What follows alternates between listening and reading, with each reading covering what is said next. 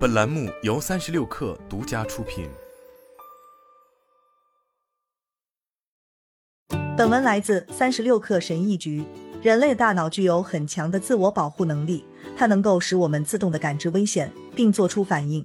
当威胁是真实存在的时候，无论是你是在面对一头饥饿的熊，还是一位愤怒的老板，这种自我保护机制都是非常有效的。但我们通常所感知到的危险却比实际情况要多，而这可能会让人精神衰弱。比如说，你可以反思一下，当我们与同事或者老板坦诚的交流时，这的确很困难。我们是多么容易自己吓自己。想想看，当我们在接受一种强硬的反馈时，无论给出反馈的人实际上是否持有一种进攻性的、防御性的，亦或是愤怒的态度，我们都很容易感觉自己被攻击了，从而感觉很不自然。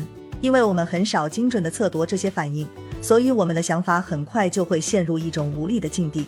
我们敏感的危险雷达可能会让我们在短期内感到更加安全，但它却会破坏我们的长期目标，比如进行坦诚的对话、保持开放的学习状态、让双方都能保持心理上的安全感等等。那么，我们该如何学会主动挑战这种自发的、往往并不准确的思维模式？从而用更加现实、更富有成效的解读来取代它们呢？这就是由认知行为疗法所提出的问题。这种疗法是在几十年前由精神病学家亚伦·贝克和其他一些人首创，旨在帮助我们摆脱恐惧感、不安全感、怀疑和信心丧失的感觉。这些感觉总是伴随着扭曲的思维。为了了解认知行为疗法在组织环境中是如何起作用的，让我们考虑以下几种类型的认知陷阱。在每一个例子当中。我们会解释人们如何使用经典的 CBT 原则和技术来重构他们最初的自发的想法，并在有效的给予和接受反馈方面变得更好。一非黑即白，看待事物非黑即白，非好即坏。例子：一个平常很善于接受意见的经理，却在员工推进工作之前要求他们提供一轮又一轮的研究和数据来支持他们的想法，这让员工们感到很沮丧。为什么会这样呢？因为当他考虑是否要执行这些建议，或将他们提交给自己的老板时，他会被诸如“如果这件事情进展的并不完美，我会看起来像个彻头彻尾的白痴”和“如果我们错了，我们在这里的职业生涯就会结束”这样的想法所麻痹。另一种解读，在现实中，大多数想法在第一次实施时都是不完美的，他们通常会产生好坏参半的结果。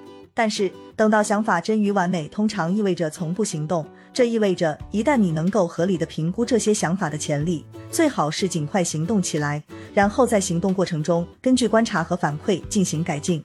所以，要打破僵局，学会用更现实的解释来取代最初的非黑即白的想法。比如说，即使这并不完美，我们也会有大量的数据来证明我们最初的决定是正确的。我们会迅速调整。再比如，如果我们错了。这的确很让人失望，但我们也会从中学到更多的东西。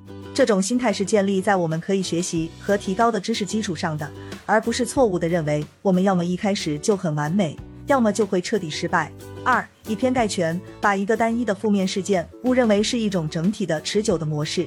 例子：一名女员工按照老板的要求，对老板的提议给予了相应的反馈，但是当他的老板表现出防御性的反应时，他开始慌了。无法冷静而令人信服地解释他的反馈背后的逻辑。事后，他和自己说：“我把那次搞砸了，就像往常一样，并发誓下次不会那么坦诚了。”另一种解读，如果他能得出下面这样的结论，就会更健康也更准确。我搞砸了那一次，但我的总体业绩还是很不错的。类似于“总是”和“从不”这样的词，是一种危险的信号，也是一种有用的提醒。它提醒人们。要更仔细的思考，在每个特定的情况下可能会发生的事情。三小题大做，消极的夸大一个事件或一种感觉的大小、范围、量级。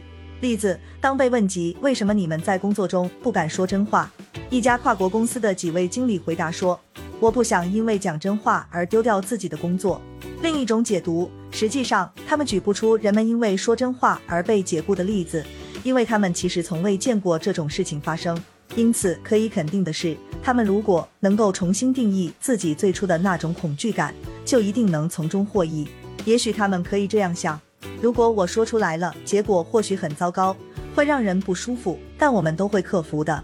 或者这样想：说实话可能会暂时让别人生气，但他不太可能寻求报复。四、情感推理。基于当时的感受，断定某件事是真的。例子：一位高管在前一家公司成功领导过许多计划，并获得了许多奖励，但在新公司的会议上提出自己的建议时，他感到自己并没有受到太多的重视和关注。他们或许是想让我闭嘴，因为我威胁到了他们。他忍不住这样想。他们嫉妒我，无法欣赏我带来的东西。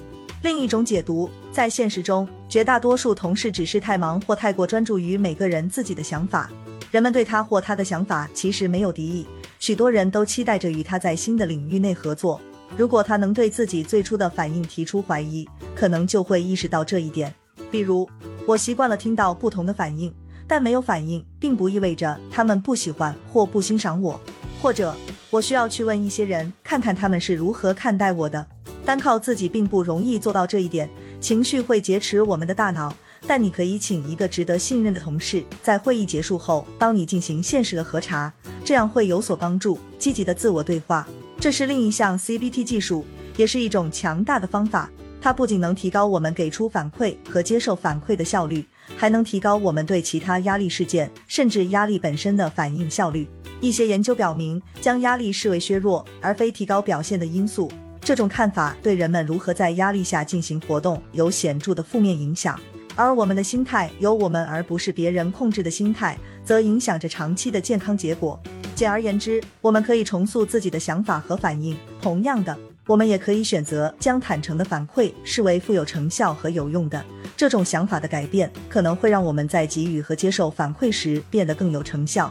你可以使用以上这些工具来按下自己思想和感受中的重置按钮。这样做可以帮助你获得新的视角，看到别人真实的意图和反应。好了，本期节目就是这样，下期节目我们不见不散。